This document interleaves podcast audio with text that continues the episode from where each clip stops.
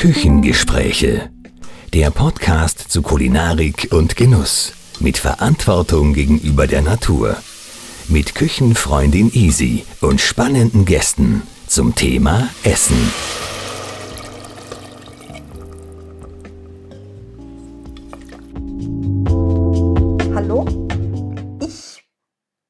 Heute in einer sehr gemütlichen Wohnküche hier im vierten Wiener Gemeindebezirk und neben mir sitzt der Lothar, der Lothar Budingbauer. Und um ihn kurz vorzustellen, der Lothar ist ein Multitalent und ein Multiworker, weil der Lothar macht wahnsinnig viel. Er ist Physiklehrer an einer Abendschule, er ist Radiojournalist und arbeitet für Ö1 und er ist Stadtimker und Podcaster. Und seit 2014 führt er schon die Bienengespräche, einen sehr erfolgreichen Podcast. Und äh, heute bin ich hier, weil ich gern mit ihm sozusagen in verkehrten Rollen über Bienen reden würde und über den Honig, eines der ältesten, sage ich einmal, Nahrungsmittel äh, und gesunden Nahrungsmittel der Menschheit. Und ich möchte eigentlich mehr darüber erfahren. Und ja, Lothar, ich freue mich, dass ich heute bei dir zu Gast sein darf und starte mit einer Frage, weil Stadtimker ist ja etwas, was sehr en vogue ist, sage ich, in den letzten Jahren. Was ist eigentlich ein Stadtimker? Einer, der in der Stadt Bienen hält. Und man glaubt, das widerspricht sich, weil Bienen, das ist am Land und der weite Landstrich. Es gibt so viele Stadtgärten und Parks und es ist so eine Vielfalt dann letztlich im Honig, dass es eigentlich einer der besten Orte ist, um zu imkern. Und sag einmal, weil wie du schon erwähnt hast, irgendwie Honig wird immer mit Natur und Land verbunden. Was ist der Unterschied eigentlich so? Wie wird interessieren, was äh, ist ein Honig? Wie schmeckt der anders, sage ich einmal, in der Stadt, als wenn ihr jetzt einen klassischen Waldhonig habt, der irgendwo in Kärnten, in der Steiermark etc. entstanden ist? Also dieses wo, ist, wo liegen da die Unterschiede und überhaupt kann man beim Honig äh, diese Unterschiede ausmachen? Schmeckt der Honig, der, so wie du, bist ja im, im vierten Bezirk beim Belvedere, da kommt ja dein Honig her, schmeckt der Honig aus Simmering anders als äh, Honig eben aus, weiß ich nicht, Floridsdorf oder ja, wo sind da die Unterschiede und was macht das aus? Also ich habe ein bisschen den Eindruck, jeder Honig schmeckt gut. Und es kommt jetzt wirklich darauf an, welchen Honig man als Kind gegessen hat, weil dieser Honig, wenn man dann diesen Geschmack irgendwann später wieder spürt, dieser Honig der Kindheit schmeckt am besten. Also wenn du jetzt in der Steiermark aufgewachsen bist, Kärnten? wenn du jetzt in Kärnten aufgewachsen bist, in einer Waldgegend, dann wirst du wahrscheinlich diesen dunklen Waldhonig als Kind aufs Honigbrot gekriegt haben. Und wenn ich dir jetzt so einen Honig zum Testen geben würde, würdest du wieder sagen, ja, das ist der Honig so, wie ich ihn gern habe.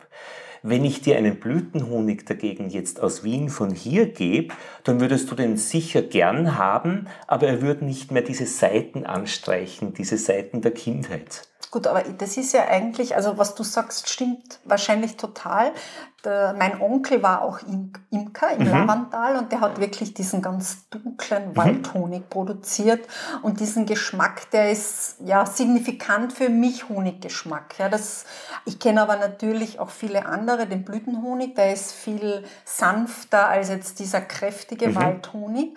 Aber man hört ja immer wieder, und das interessiert mir jetzt eigentlich, äh, dass sozusagen der Stadthonig eigentlich oft vielfältiger ist, dass äh, jetzt ja nicht so weil es so viele Pflanzen gibt oder Blüten gibt oder was auch immer, auch durch die Parkanlagen und eigentlich so eine Vielfalt gegeben ist und das eigentlich so einen positiven ja, Effekt hat sozusagen auf diesen Geschmack des Honigs und was ich eingangs eben gefragt habe, wieso schmeckt der mhm. Honig mhm. vielleicht in Simmering anders als am, am Belvedere, ja?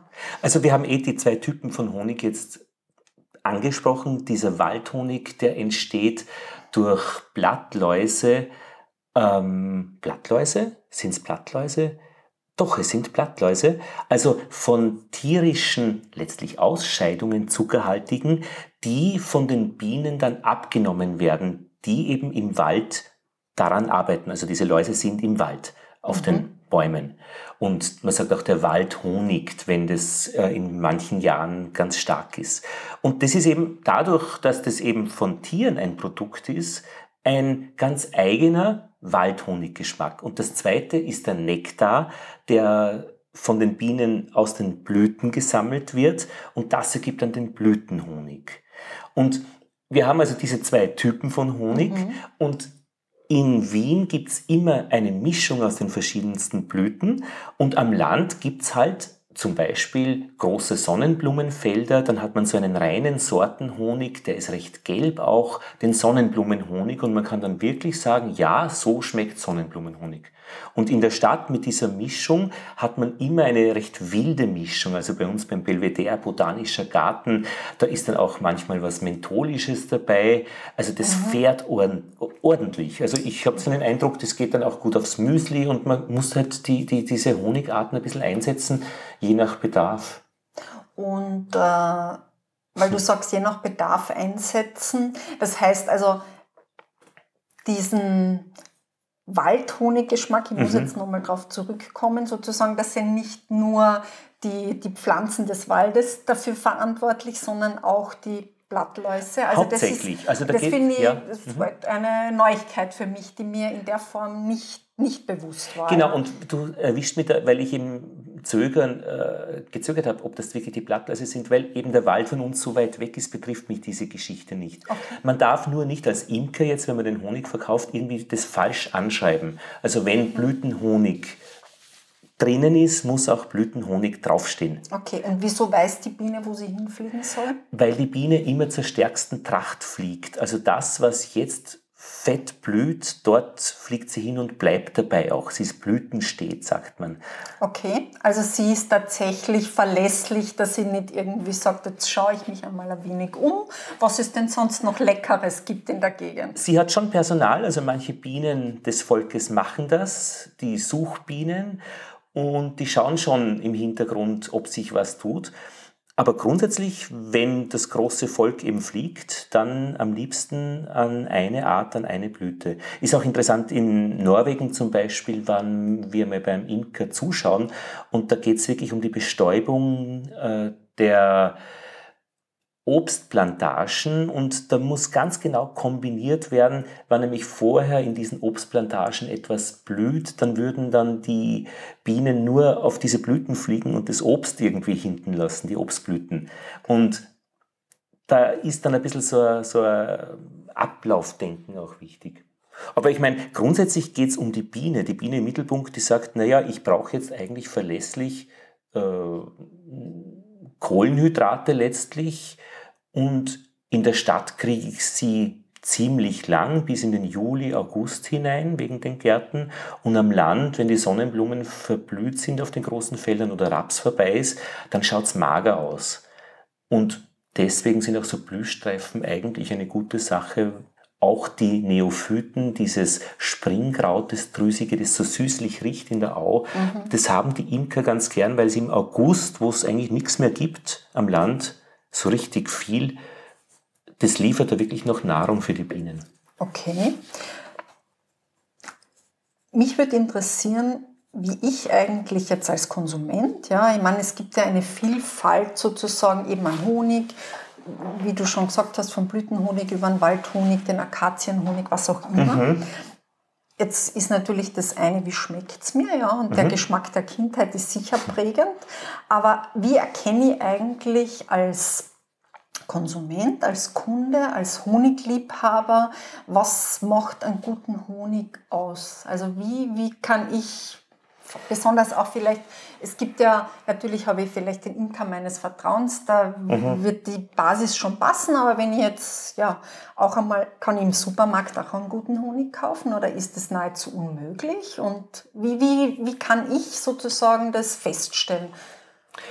Also ich habe gerade gelesen, dass wir so viel Honig brauchen in Deutschland zum Beispiel, dass wird, dass 20 Prozent nur gedeckt werden kann im Inland. Das heißt, die Deutschen müssen 80 Prozent importieren, wir wahrscheinlich ähnlich. Das heißt, wir müssen einmal vertrauen auf das Etikett. Mhm.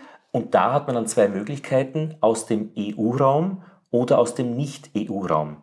Jetzt ist es aber so, dass die größten Honigproduzenten China sind, weltweit. Also die machen, äh, ich glaube, hundertmal so viel Honig wie produzieren die wie, wie, wie Österreich. Fünf, 500, ja, ich glaube 100 Mal. Dann kommt Iran, ähm, dann auch Amerika.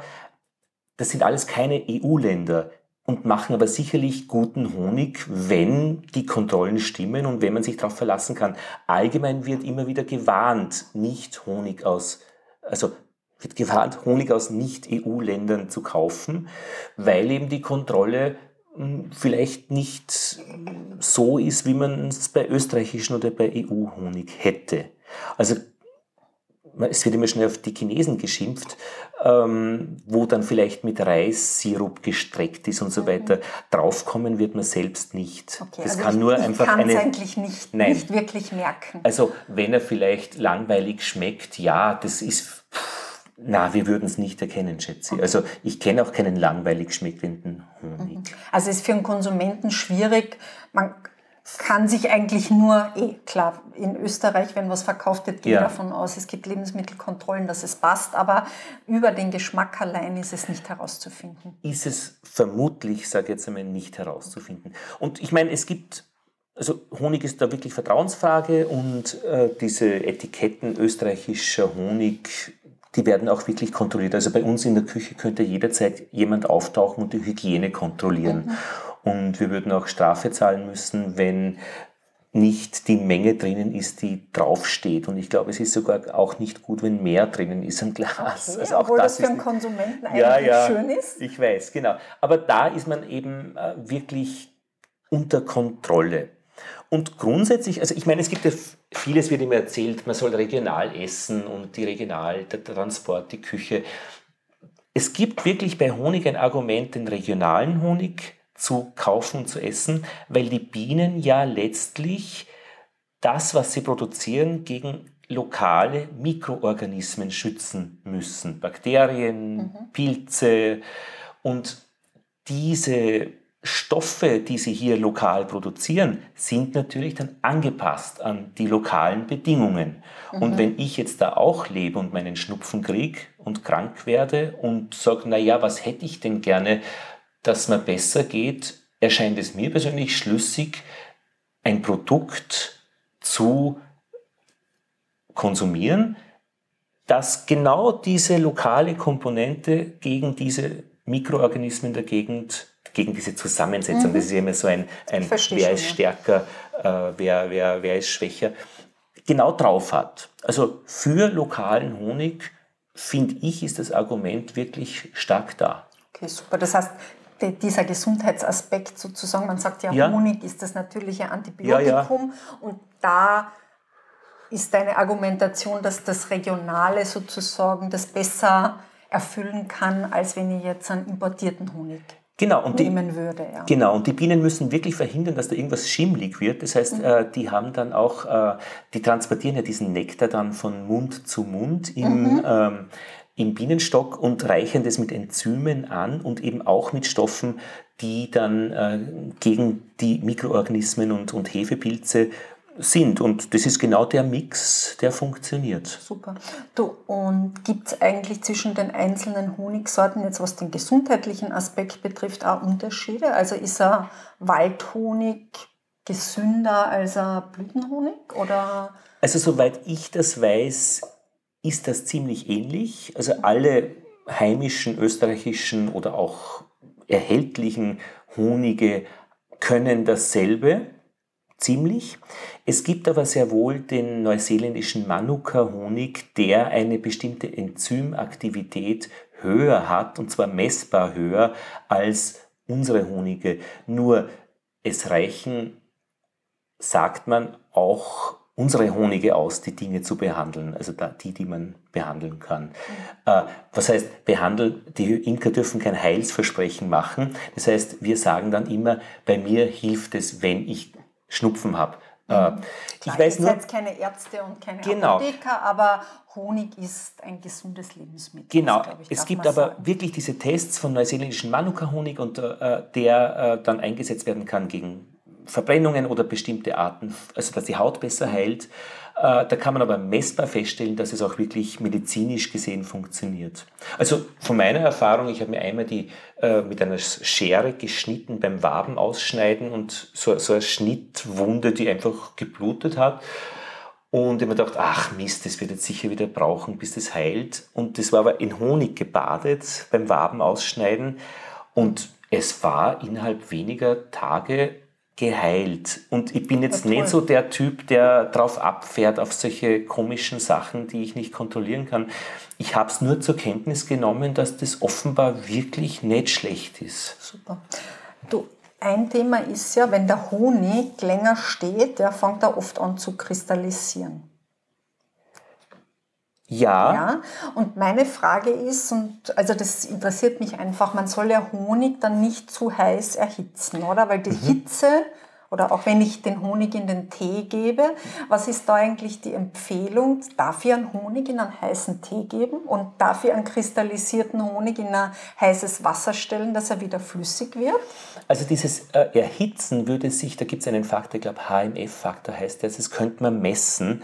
Wenn man den immer wieder erhitzt und immer wieder erhitzt, dann steigt dieser Faktor und das will man eigentlich nicht wirklich haben.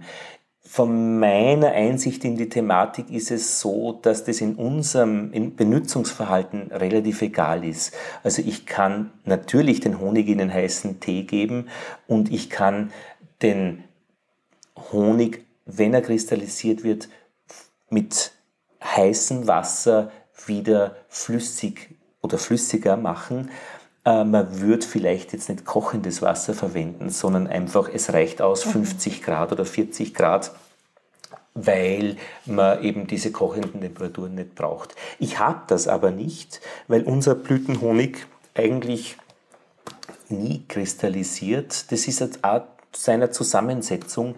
Daher bin ich mit der Thematik eigentlich nicht. Wovon hängt das ab, dass der Honig kristallisiert? Von der Mischung aus ähm, Glucose, Fructose, höherwertige Zuckerarten. Aber es ist kein, also wenn der Honig kristallisiert, heißt das jetzt nicht zwangsläufig, dass der Imker zu viel Zucker beigefügt hat? Nein. Es, also es ist kein negatives äh, Kriterium. Nein, und im Gegenteil, äh, wir arbeiten auch an Creme-Honig. Da möchten wir, dass der Honig kristallisiert. Und zwar aber nicht grobkörnig kristallisiert, sondern feinkörnig. Und im Endeffekt können auch wir unseren Honig kristallisieren lassen, indem wir Cremehonig impfen, also einfach ein paar Löffel dazugeben mhm. und dann jeden Tag einmal durchrühren und an diesen Impfkristallen kristallisiert dann auch unser Honig dran und durch dieses Rühren jeden Tag wird es sehr fein und sämig und transportiert dann auch den Geschmack gut und rinnt dann letztlich nicht vom Brot. Weil das muss man schon sagen, der Blütenhonig einfach in seiner äh, flüssigen Form ist super für Müsli und Tee, aber beim Honigbrot, unser Honig zum Beispiel, ähm, ist er schon, dass er tropft.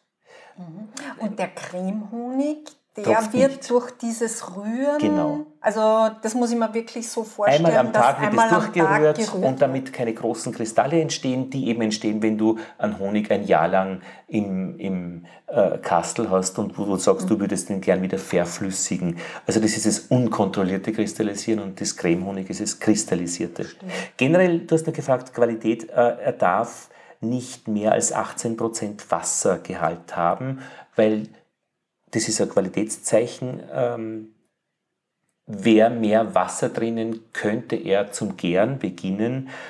Unter 18 Prozent, wahrscheinlich auch unter 20 Prozent, ist das überhaupt nicht die Frage, da halt Honig ewig minus ein Jahr. Genau, ich sage, die, die, alten Ägypter, da hat man so. ja auch den Honig gefunden, den 3000 Jahre alten, der immer noch genießbar ist. Also genau. ich glaube, es ist das einzige Lebensmittel, was nicht verdirbt. Na, und es ist unglaublich, das ist wirklich wegen dieser Stoffe, die die Bienen letztlich äh, beimengen, äh, wenn sie das äh, anreichern mit Enzymen. Das ist super. Du Lothar, du weißt jetzt wahnsinnig viel über Honig, aber du bist ja sozusagen nicht äh, Imker im Hauptberuf, mhm. sondern Imker im Nebenberuf. Wie bist du eigentlich auf die Biene gekommen? Es ist ein bisschen so wie in der Staatsoper. Man sieht normalerweise das Programm von vorne und wenn man einmal gesehen hat, was da hinten los ist, wie das Programm gemacht wird, dann ist das eigentlich der spannendere Anteil. Und bei den Bienen und beim Honig ist es genauso. Ich kenne das Produkt Honig, habe es immer normal verwendet auf Honigbrot und Tee, im Müsli. Aber ihn zu machen ist wie in der Staatsoper, hinten nämlich. Also du arbeitest mit einem Team von 50.000 Bienen plus eins, die Königin. 50.000 sind in einem Volk. Einem Volk. Genau. Und einige davon sind Männer, die immer so gegen, eh, jetzt, jetzt haben wir August, ähm, September, spätestens aus dem Stock geworfen werden, weil es wirklich nicht mehr benötigt werden. Und mit, los, ja. ja, man arbeitet mit diesem Team und erzeugt ein Produkt und es ist ein Prozess. Also der Honig, der Zustand des Honigschleckens ist, finde ich, ein Zustand, aber dieses, dieser Prozess ist irrsinnig faszinierend. Er ist vielfältig, er, es hat eine Logik, so ein Volk, nach dem es funktioniert. Man kann es lernen.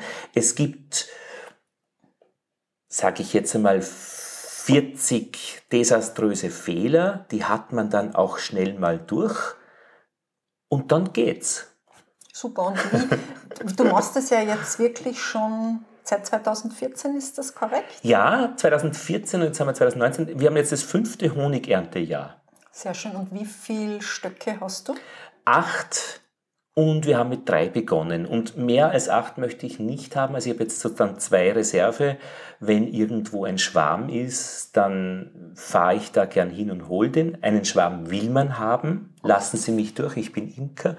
Also ein Gelblicht aufs Auto oder aufs Rad. Wo findet man so einen Schwarm? Da ruft einen wer an und sagt, hey, äh, bei mir hängt echt was Arges im Garten und holst du das bitte. Okay, also das ist einfach ja, ein, ein, eine wilde Bande, die eingefangen gehört. Und interessanterweise eine äußerst zahme Bande. Die sind mhm. sowas von friedlich, weil die einfach beschäftigt sind, ein neues Haus zu finden. Die sind voll mit Honig, den sie sich vom alten Haus mitgenommen haben. Und die sitzen da um ihre Königin herum, während einige von ihnen einen guten neuen Platz suchen. Und die tun genau nichts. Also man sprüht ein bisschen vielleicht mit Wasser an, wenn man den Schwarm dann holt und klopft dann auf den Ast und die fallen alle in die Kiste rein und die gibt man dann in seine eigenen Bienenbeute, so heißt also diese, diese Bienenkiste zu, zu Hause dann. Und die bauen wie wild und freuen sich, dass losgeht. Also einen Schwarm will man haben. Und im Gesetz interessanterweise steht dann auch drinnen, ein Imker darf in der Verfolgung eines Schwarms auch fremde Grundstücke betreten. Naja, dann wunderbar. Das heißt, okay, zum Schwarm sagt man nicht nein, aber sonst bleibst du bei deinen Stöcken. Aber genau, das sind die gesündesten. Also die, die, ein Schwarm ist ja die Fluchtmöglichkeit für Bienen, wenn sie zu groß werden, das Volk. Das ist eine ganz normale Geschichte, aber auch wenn Krankheiten im Volk sind, dann können die abhauen. Und die, die krank sind, bleiben dann zu Hause. Und die, die wegfliegen, sind dann wirklich vital und, und begeistert. Und gründen dann und einfach gründen ein, ein, neues Volk. Volk. Okay. Und das ist schon super. Also das mit der Königin, also angenommen, die Königin stirbt im Volk, dann wäre normalerweise alles aus, weil die Königin die einzige ist, die einfach wirklich sinnvoll Eier legen kann. Aber die Bienen haben dann, wenn die Königin stirbt, ein paar Tage Zeit, wenige Tage, drei, vier, bestehende, geschlüpfte Bienenmaden mit Gilet Royal zu füttern und daraus entwickeln sie dann mit, entwickeln sich dann mit diesem speziellen Futter, das ist extrem eiweißreich, neue Königinnen. Und das ist der, die Chance für die Bienen eben zu überleben, wenn irgendwas mit der Königin passiert. Eber, die wollen ja nicht aussterben. Nein, und die Bienen gibt es, ich glaube, mehrere hundert Millionen Jahre ähm, und die sind noch nicht ausgestorben. Das ist auch gut so. Wobei man eben sagt, äh, die Varroa-Milbe ist ein bisschen schwierig zu handhaben. Also man glaubt, dass die Honigbienen in Österreich zum Beispiel sterben würden, würden sich die Imker jetzt nicht um dieses Varroa-Management kümmern. Das ist einfach auch eins der herausforderndsten Geschichten. Die, die das schlecht machen, haben wirkliche Winterverluste. Also die kommen dann nicht über den Winter, diese Bienen. Es gibt aber andere Stimmen, die sagen, na ja, dann würden sich halt irgendwie die stärksten Völker, die mit der Varroa-Milbe, das ist so eine Zecke, die im Rücken sitzt, die damit zurechtkommen und es wird schon irgendwie weitergehen. Okay. Ich mein, bei uns habe ich es jetzt in der Form noch nicht gehört, aber in Deutschland war immer wieder das Reden vom Bienensterben. Ja, ja. Also das ist auf diese Milbe auch äh, zurückzuführen. Genau, das ist auf die Milbe zurückzuführen und die Viren, die sie mitbringt, wenn sie da den Bienen irgendwie reinsticht und dann werden Viren übertragen mhm. und das ist das eigentliche Problem.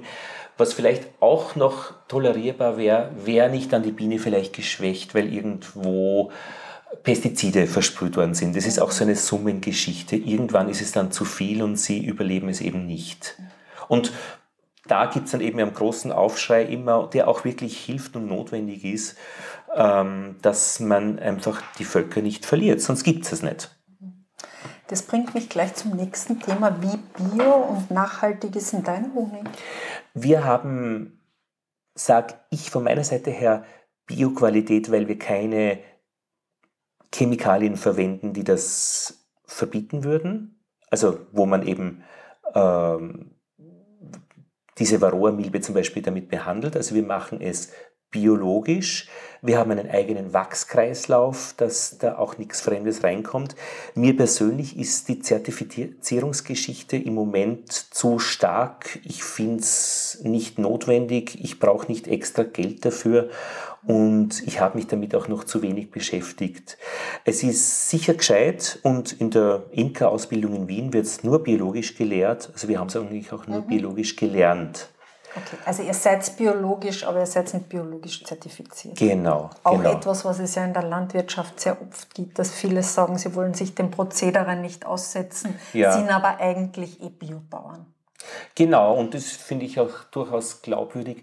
Ich glaube, dass diese Kontrollen schon sehr gut sind, weil sie einen gemeinsamen Standard dann auch entwerfen. Und die Demeter-Imkerei ist zum Beispiel die stärkste Bio-Imkerei. Also die haben die schärfsten oder die, die kritischsten Kriterien. Und das ist schon gut. Das ist, die denken da auch noch an die Biene, dass es ihr gut geht. Also wesensgemäß Imkern ist da das, äh, dass, dass man ihr nicht den ganzen Honig nimmt. Diese Angst übrigens, dass der, der, Imker, der, der Imker Zucker reingibt, äh, und irgendwelche krummen mhm. Dinge dreht, muss man, finde ich, nicht haben, weil das sind ganz getrennte Teile in der, im Bienenstock. Also unten ist das Bienenvolk mit den Waben, wo es brütet und da wird auch im Herbst dann der Zucker, den man füttert, eingelagert. Aber im Frühling, wenn es losgeht, kommen neue Kisten drauf, die Winterreserven mit dem Zucker des Vorjahres werden rausgenommen und alles neue, Nektar, Honig, wird dann oben in diese Honigräume eingelagert. Das heißt, das Zufüttern ist eine Sache für den Wintervorrat. Absolut für den Winter. Im Juli wird abgeschleudert, das heißt, diese Honigräume kommen weg mhm. und es gibt also überhaupt keine Gefahr, dass dann irgendeiner Weise das Zucker, den, den Zucker, den ich dann verfüttere, dorthin kommen würde. Und es ist irgendwie so ein Deal. Also die Bienen brauchen Kohlenhydrate für den Winter, damit sie ihre Muskeln brr, brummen können, damit es warm wird. Sie können halt nur Honig machen. Den nehme ich ihnen und dafür kriegen sie von mir Zucker. Und Stichwort Bio, wenn ich dann den billigen Rübenzucker einkaufe, der mit Neonicotinen produziert worden ist, dann ist es scheinheilig als Imker, wenn ich mhm. das machen würde, wenn ich das machen würde. Ähm, also ich müsste eigentlich den äh, Bio-Zucker einfüttern, der dann einfach wirklich sehr, sehr viel teurer ist. Und wir haben ein äh, Mais-Sirup, den wir verfüttern. Aber wenn man da ganz genau hinschaut, wird es eh schwammig. Also in welcher Hinsicht wird der Mais produziert? Also da ist viel auch, ähm, was in Monokulturen erfolgt. Also es gibt da viel zu reden, viel zu denken. Okay. Also viele Komponenten, die eigentlich fürs Bio ausschlaggebend sind. Ja, und letztlich wird es natürlich der Kunde zahlen, weil wenn ich den teuren Zucker nehme, äh, wird, der den, wird, der Honig teurer. Ja. Du, eine abschließende Frage noch zum Honig selber. Du hast gesagt, ihr schleudert es dann im Juli. Ja. wird dann noch einmal geschleudert? Nein, das war's. Einmal. Einmal, man könnte, in den ersten Jahren haben wir, glaube ich, alle drei Wochen geschleudert, einfach um den Honig dann auch die unterschiedlichen Zusammensetzungen zu schmecken. Aber eigentlich schmeckt der Honig bei uns am besten, wenn man wirklich nur einmal schleudert, wo alles an Mix drinnen ist und die ganze Vielfalt eben äh, der Blüten in den Gärten der Stadt. Wenn man sich fürchtet, dass der eventuell Abgase und so weiter, die würden wann ins Wachs gehen, weil sie fettlöslich, also wachslöslich ja. sind und nicht in den äh, wasserlöslichen Honig. Und es gibt Messungen, die absolut zeigen, dass da überhaupt keine Befürchtung bestehen muss. Also von dieser Seite. Von der Seite ist das Honig sehr okay. Sehr schön. Hm. Ich würde jetzt von dir noch gerne ein bisschen was wissen und zwar erstens glaube ich, einfach weil es interessant ist, wo kriege ich denn eigentlich deinen Honig? Ja, indem du mich kennst und vorbeischaust. Ja, oder schon, aber wenn jemand zuhört und vielleicht auch gerne einen hätte. E-Mail schicken oder anrufen. Du sprichst eine Schwachstelle an. Also wir haben jetzt ungefähr 200 Kilo Honig und das ist mit acht Völkern wirklich schon recht viel eigentlich. Und ich bin aus einer Lehrerfamilie und habe eines nicht gelernt, verkaufen. Ähm, Jetzt ist das erste Jahr, wo das meine Frau macht, weil man sich wirklich sinnvoll damit kümmern muss. Also die Kundinnen und Kunden haben wirkliche Bedürfnisse, die wollen nicht einfach lang telefonieren und mit mir in Kontakt treten, die hätten gerne ein Glas Honig und das schnell. Ähm, ja, dann muss ich irgendwo hingehen. Ah, wie geht denn das? Am Stand oder in einem Geschäft oder Boah, also verkaufen ist ein eigenes Ding. Ich mache es gern und rede gern mit den Leuten, aber ich rede dann meistens viel zu viel. Also die schauen dann schon ins Leere irgendwie. Also und meine Frau macht das besser. Die sozusagen der, der Messestand ist jetzt das falsche Wort, aber irgendwie du stehst nicht gerne irgendwie im am Stand, am Markt irgendwo herum und verkaufst dein Honig, das ist jetzt nicht dein Vertriebsweg. Ich glaube, ich würde das gerne machen, aber in dieser ganzen Bandbreite an sonstigen Tätigkeiten ist das nicht meine Stärke. Das würde mal so okay. sehen. Also ich genieße es, wenn ich Leute treffe, die sich wirklich für unseren Honig interessieren. Und ich denke mir, derzeit müssen sie sich noch zu viel einhandeln mit dem Honig, wenn sie ihn kaufen. Also Kontakt und äh, eben dann äh, okay. es ist, es ist ich komme dann mit dem Hund vorbei am Abendspaziergang und stelle den auch zu. Das ja, manche. ja, vielleicht, genau. Also ist also, ja auch nicht das Schlechteste. Na, und, du bist ja ein sympathischer Mensch. Also. Naja, und der sympathische Hund. Und man kriegt ihn ja auch los. Also das sind ja Mengen, die man auch wirklich dann verkaufen kann, auch ohne großes Getöse. Also interessant wäre vielleicht ein Webshop oder so, aber man findet eine Website, äh, wenn man Honig Wien Belvedere eingibt und dort findet man alle Kontaktdaten, auch die Preise. 18 Euro pro Kilo. Ähm, ich finde das unfair gegenüber Familien mit Kindern. Also ich finde, die brauchen billigen Honig in großen Töpfen, in Kilotöpfen. Am Land kriegt man den auch billiger in Kilotöpfen. Allgemein sagen die Imker, verkaufe ihn nur in eher kleinen äh, Gläsern, dann kannst du mehr dafür verlangen, musst auch mehr dafür verlangen, wenn es Bio ist ich finde, es muss für Menschen, für Familien, die viel Honig essen, ob Kinder oder nicht, ist jetzt völlig egal, günstig zugänglichen Honig geben. Aber billiger kann ich ihn nicht wirklich machen, mhm. weil ich dann einfach für die alle arbeite.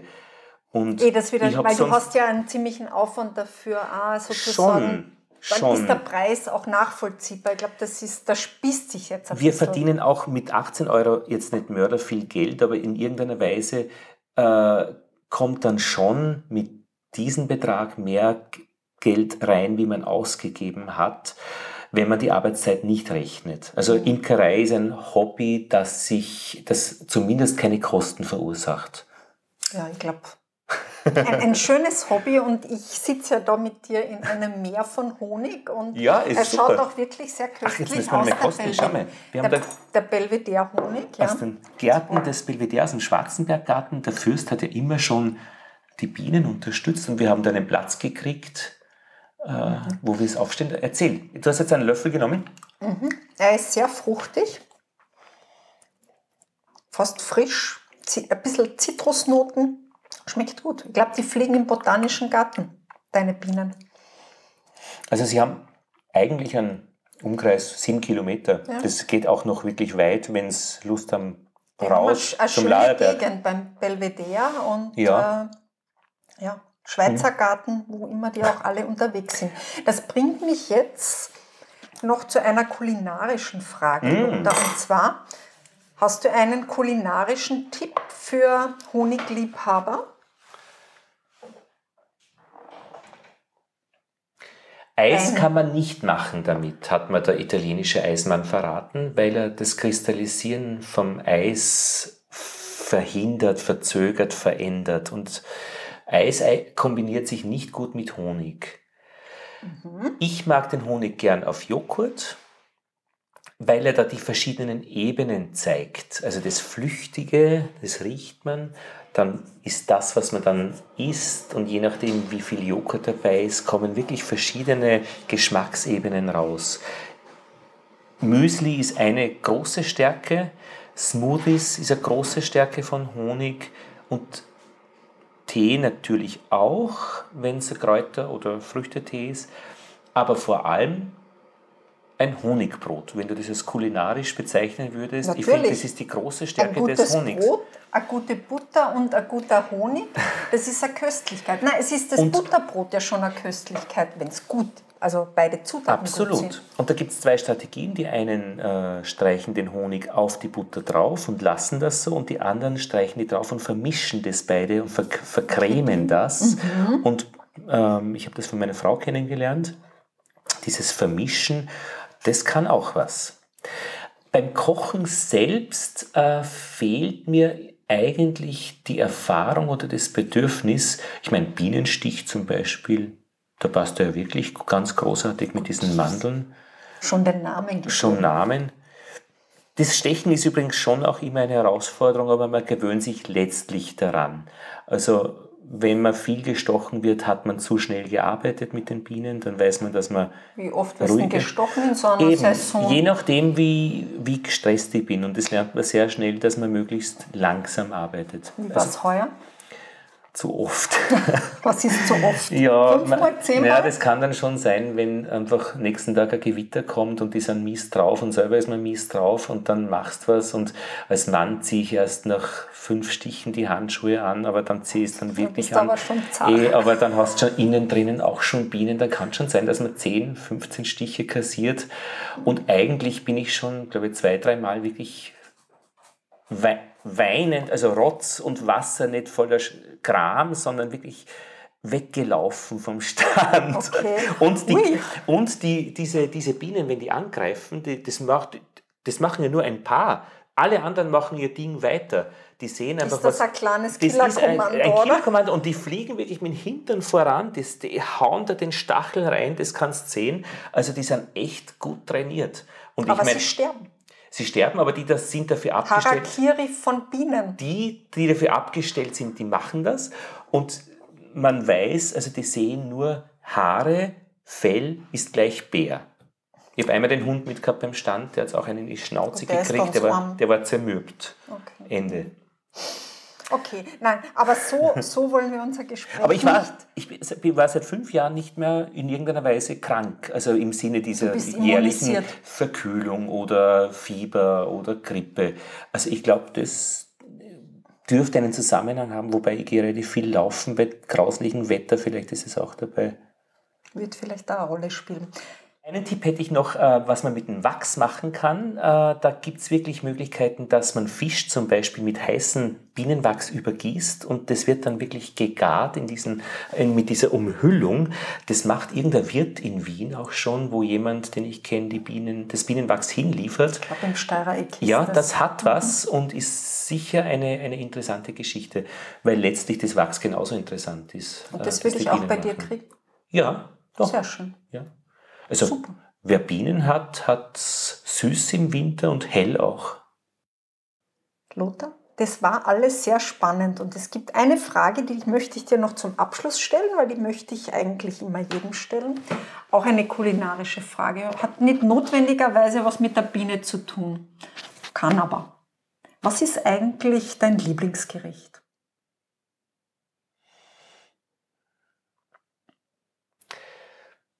Das Gericht, das jemand wirklich absichtlich für mich kocht. Ich weiß es nicht, was du jetzt für mich kochen würdest, aber das wär's dann.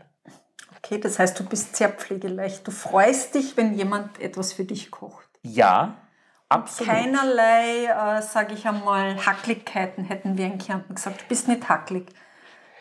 Ja, nein, eigentlich nicht. Und wenn mir irgendwas dann zu wenig wird, gehe halt am Abend noch äh, zur Würstelbude und hol mir alles, Ja, was das, ist, mir, das ist ja auch sehr der, schön. ja, was mir sonst zu fehlt. Wunderbar. Dann sage ich herzlichen Dank, Lothar, für das interessante Gespräch und äh, ich werde jetzt noch ein bisschen von dem Honig kosten. Danke für dein Interesse. Schön was.